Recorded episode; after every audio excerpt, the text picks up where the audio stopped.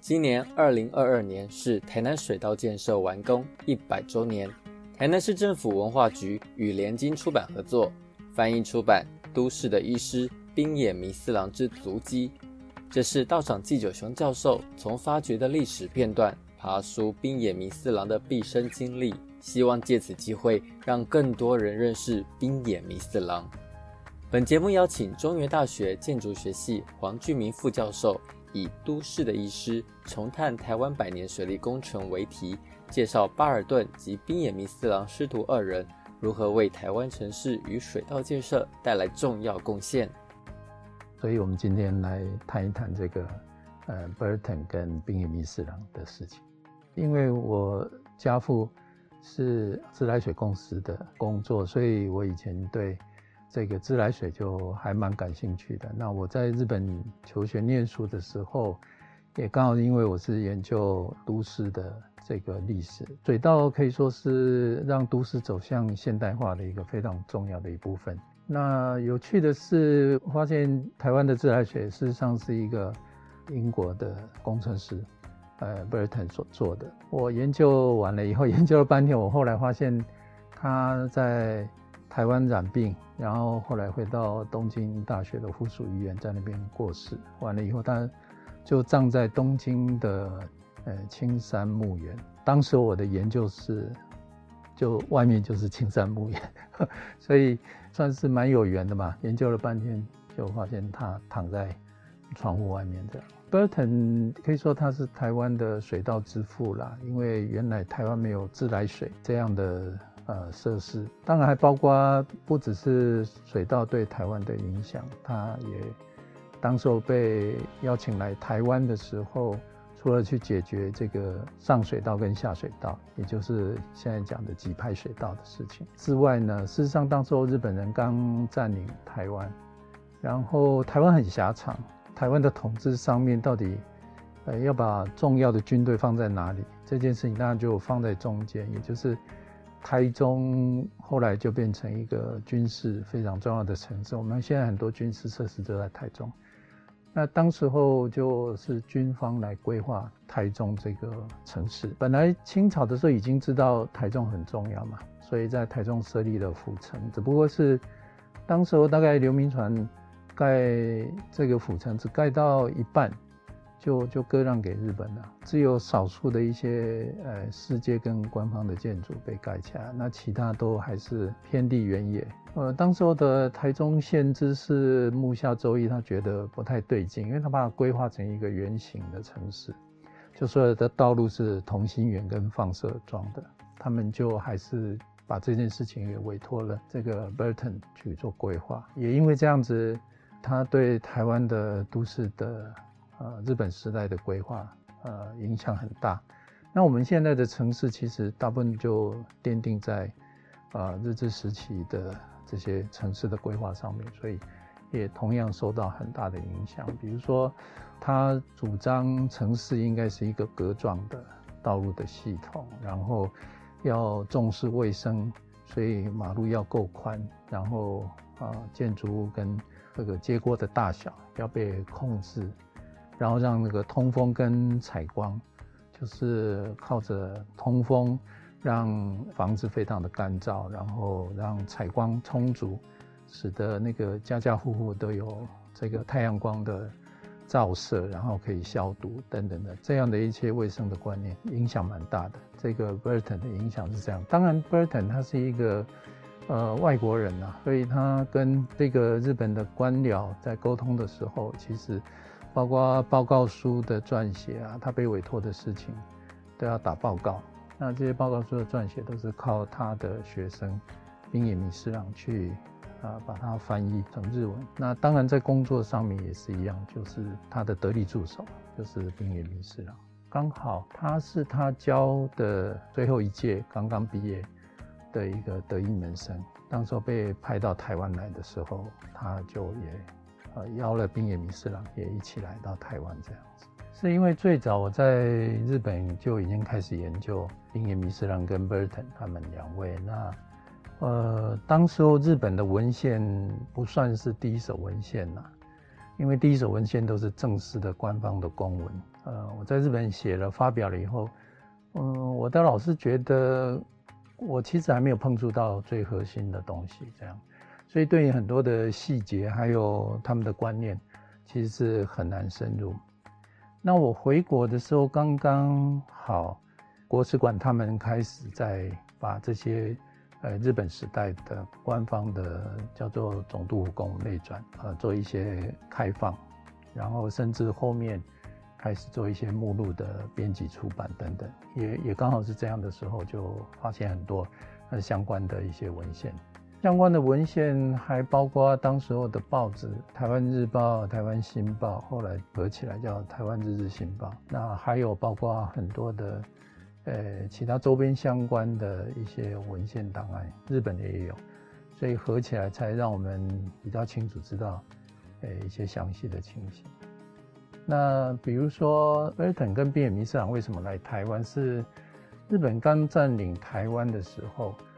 就发生了鼠疫，鼠疫从中国的南部，然后一直传到我们的港口，然后还不断在往北传，传到了朝鲜。呃，日本等等，他们所面对的不是只有我们现在想的这个自来水的事情。自来水当然重要，因为病从口入嘛。当时候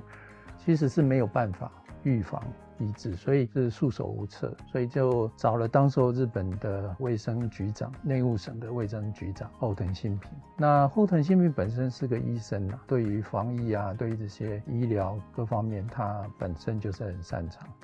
那因为 Burton 在东京大学教书的时候，那是他的本业。可是其实他有一个本业，就是日本的卫生局请他帮忙做很多日本各大城市的调查。调查完了以后，就去规划这些集排水道的设施。更重要的一个关联性是，台湾被割让给日本，是因为中日甲午战争。战争的时候，事实上最重要的跟清朝打仗的这个军港就是广岛。还有武港等等，这些军港的水道全部都是呃 Burton 所规划设计的。那后来 Burton 被邀来台湾去解决这些防疫的问题啊，这些卫生改善的的问题的同时，当时候日军是陆路跟海路一起的，那也就是他一方面用军舰到澎湖马公，然后也到安平登陆这样子哈。当时候就基隆跟淡水这两个地方，日本的军舰就在那边停泊，补充一些船舰上面的物资。那最重要的是饮用水，所以就是因为没有干净的水源，所以这两个港口算是军港，军事用途，所以当时候最先做了。而且这两个城市的水道都是用军事费用的。不是一般我们现在想的是民生用的啊预算，那这个都是 Burton 跟冰野弥四郎在处理的时候，其实都有这个整个历史的脉络，从日本的军港到甲午战争到割让台湾，然后到台湾的接受所需要的军事水道，就全部都是呃跟他们有关。当然，呃最早这两个是军事水道，之后就全部都是啊民生的啊民政方面的建设。我们去翻这个档案以后啊，就觉得非常重要的是，Burton 虽然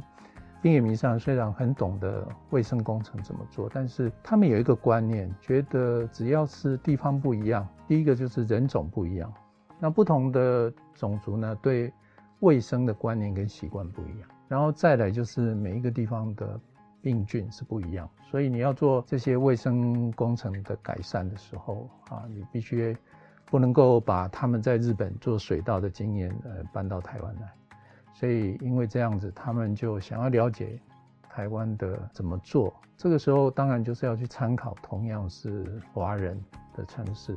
那当时候，呃，Burton 是英国人，呃，认识的就是英国的殖民地，所以他就去看了新加坡，看了呃英国的另外一个殖民地香港，然后看了英国租界在上海的英国租界。那从那个地方。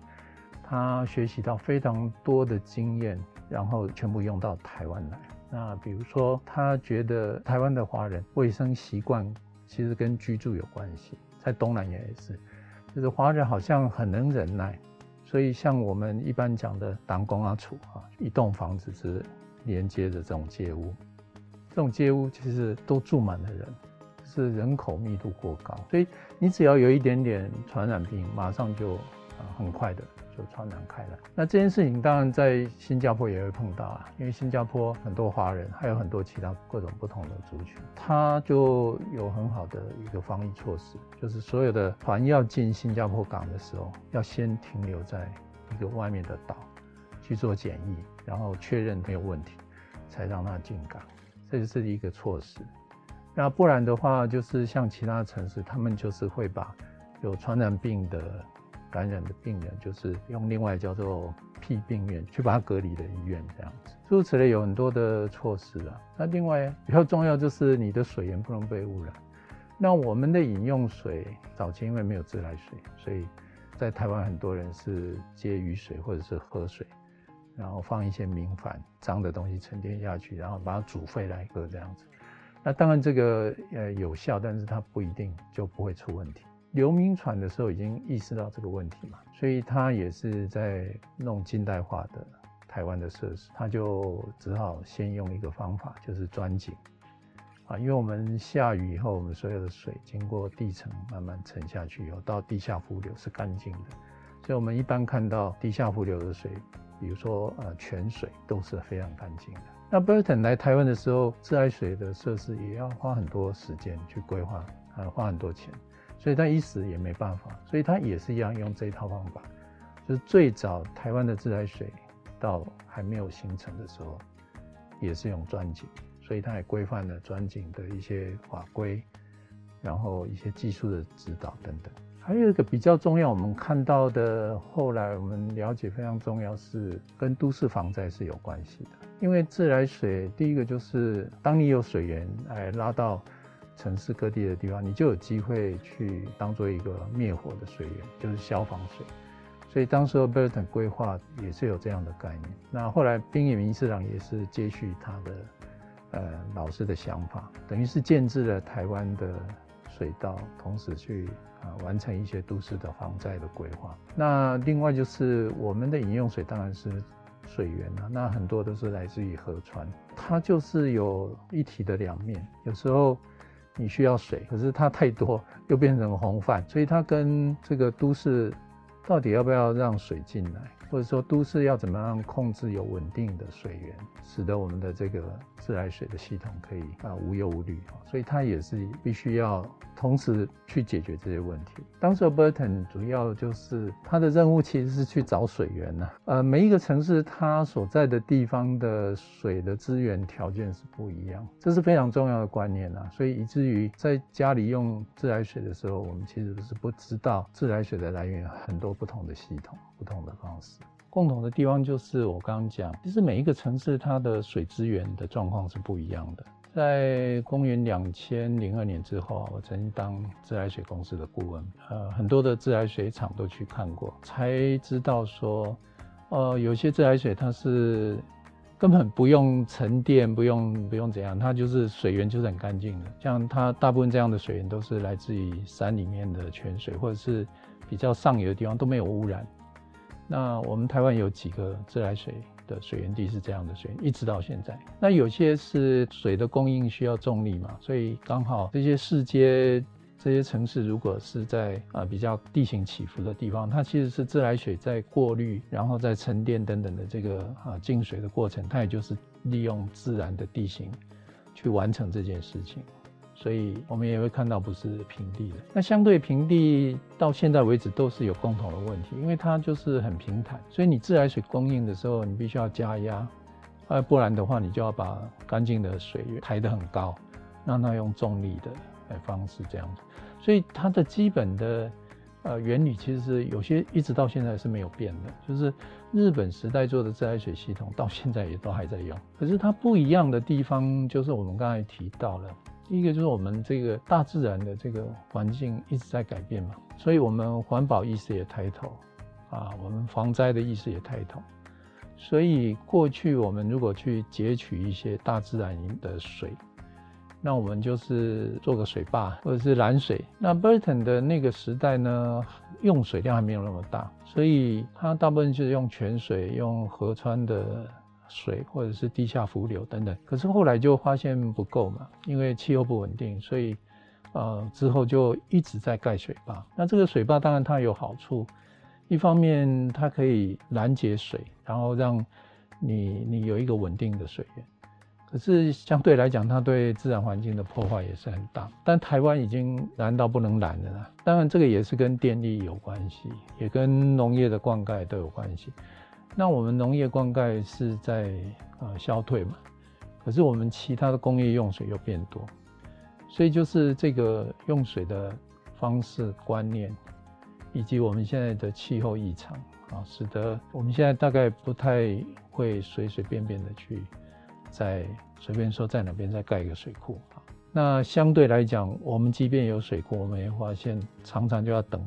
台风来看能不能带一点雨水，不然的话连水库都会枯竭。这就是我们现代最大的一个呃困境。那同时就是都市的刚才讲的那个防灾的观念也在改变。以前在滨野弥四郎他们那个时代呢，他们的规划就是慢慢的把大自然的那个水流，以前就流到青草的城市里面，然后再流到城外面，然后也形成护城河的一部分。可是它可能带来水患，所以后来日本的市区计划，就滨野弥四郎他们做的，就慢慢的把这些水路，就是绕到城市的外围，把它改道。或者是进入城市，他也要控制它，让它变成跟着道路平行啊，不会去影响道路交通等等。可是现在你所看到的这种呃围堵的方式，就是说让水不要进城市，也很奇怪。比如说我们看到全世界的古文明或者是有名的大城市，像伦敦，那就泰晤士河那。巴黎就塞纳河，就是本来水就是文明的起源嘛，把水都赶到城市外面也是一个问题。那台北就是这样，它其实本来水源很丰富，那三面环水，所以后来都市计划里面就慢慢慢慢的把这些水都用一些大排地下的干管排到城市外面，或者是就是不让它变成一个都市水患的原因。所以没有堵的就一定淹水嘛。这个大家慢慢的也发现。不能够只是用这种方式，所以诸如此类的，就是水资源的概念影响非常的大。比较重要是我们的生活形态、大自然的环境的巨变跟对水的依赖，跟这个观念都不太一样。几次的大型的疫情，你就会发现这种传染病啊，它防止不了的，所以它会跨国，甚至是全球性的。那事实上，我们刚才提到 Burton 跟滨野弥上来台湾的时候，鼠疫也是一样，所以他们面对的就要去考察，说我怎么样子做防疫的措施。所以他们其实不是只有做水稻，他们做了很多防疫措施。可是有趣的是，当时候日本的台湾总督府哈，他一方面觉得他刚刚统治这个殖民地没那么多钱，然后一方面他又很怕大动干戈去做这些都市的规划。等等的措施一定会用到民地的啊，会扰民啊，恐怕引起反弹这样子。所以当时候他们只想把呃 b e t o n 所规划的水从这个景美溪那边，现在公馆那个后面的那个以前叫景尾溪了哈，现在叫景美溪这样子，就是从那个地方拿到的水呢，就供应城内。然后 b e t o n 去考察完了以后。对他们演讲，其中讲了一点非常重要，说你不能够这样子，因为病毒不会说，因为你只要把你自己住的地方、日本住的地方照顾好，它就不会有事这样子。这病毒会跑来跑去，所以他认为，如果你要做这些防疫的措施，或者是呃自来水的系统，你就要全面。所以这个呃非常重要的观念，第一个就是原来卫生习惯，也就是。呃，最基本的，其次才是防堵啦，防疫的事情。那那个 Burton 他们去考察，都写到，无论哪个地方，华人都被称为是蛮脏的民族啦，就是不太重视这个卫生习惯，这样也不能完全这样讲，因为比如说 Burton 在日本推动这些卫生设备工程的时候，他也知道日本的传统的民族，他们也是一样，不是很理解这些近代的卫生观念，所以他就在民间呢，日本民间呢做软体的事情，所以他当时候成立一个叫大日本私立卫生会。那透过一个民间的组织，无论到哪个地方，他都去演讲，然后去推广，养成好的卫生习惯是重要的。先先从每一个人做起，那这样子整个都市的卫生工程才会奏效。这样，那再来就是他也注意到，因为当时华人很喜欢这种联动的街屋做生意啊等等，可是这种房子它就通风采光不是很好，因为它都共同墙，所以很长。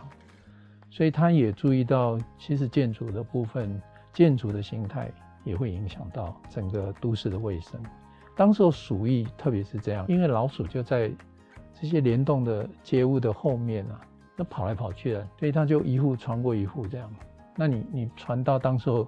只好把房子拆了，把它烧掉。所以他就也说，其实在都市上面要非常重视一个适合台湾的风土气候的。一种都市的结构，所以当时候最早注意到这件事情是刘铭传嘛，所以刘铭传在清朝的时候就已经提倡要做这个骑楼，也就是说你要做一个开放的都市空间，然后其实你的生活不一定是窝在房子里面，然后在都市里面有一个大家都可以走动，然后也不会晒太阳，也不会淋雨等等这样的一个都市。那同时他开始建议。台湾总督府就延续清朝的这样的做法，所以后来一直到日本时代到战后，我们整个台湾都到处都做了骑楼。那另外就是他觉得建筑要做规范，所以后来他们在规划都市的整个道路系统，台湾总督也跟着公布了建筑的相关的规范。那这些规范呢，其实都是内容条文的内容，都是从卫生的角度。去控制采光通风，去控制你的干净的水源，不要被旁边设什么厕所啊，去污染它等等，诸如此类的啊一些规范，还有包括怎样把很脏的这个土地用一些混凝土把它呃基础做起来等等，有很多的技术性的事情。这样可以说，尔腾跟滨野明四郎那个时代很多的观念其实也通用于现在了，所以我是觉得。我们现在防疫也是一样，就要靠每一个人本身先做起，然后有群体的共同的意识，才有办法去呃面对防疫的呃事情。黄俊明老师于节目后分享台南水稻完工的百年建设价值与特殊性，欢迎听友们能一起来共读都市的医师丁野弥四郎之足迹。台南水道，他开始真正筹划的时候是已经日本明治时期的最后一年了，明治四十五年，也就是最早明治二十九年，冰野弥次郎跟巴尔登来到台湾的时候，其实就有到台南去做调查。当时候是认为台南是好像是呃整个曾文溪等等的河流的冲刷的一个平原嘛，所以它的地质应该是比。较接近沙砾，透水性应该不错，就可以采取钻井的方方式，使用地下的这个干净的水源这样子。但是后来发现并不是这样子，台南的地质其实含有比较多的粘土，那里面有一些有机物质啊，有机物质就是一些不是沙砾矿物这样的东西啊，就是可能是一些动物、植物等等在形成粘土，然后还存留在里面，也就是不适合饮用啊，它有机物质就不适合饮用，所以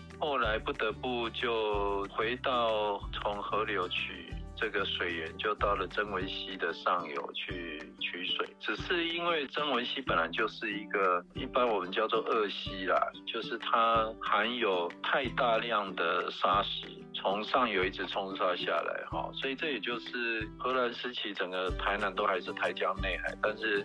一直经过清朝到日本时期，曾文溪还是一直在泛滥，而且带来大量的沙土。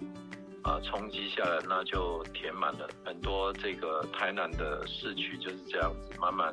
来填满的，所以就说明那个曾文溪其实是这样的溪流，所以当时候它就是尽量到曾文溪的比较上游的地方去取水。那就算这样子，它的取水口要特别的设计，也就是整个台南水道也用了当时候的最新的一个构造，就是钢筋混凝土的构造，然后再取水口的地方就去设啊，用钢筋混凝土去做一个取水槽，然后里面有过滤的功能，用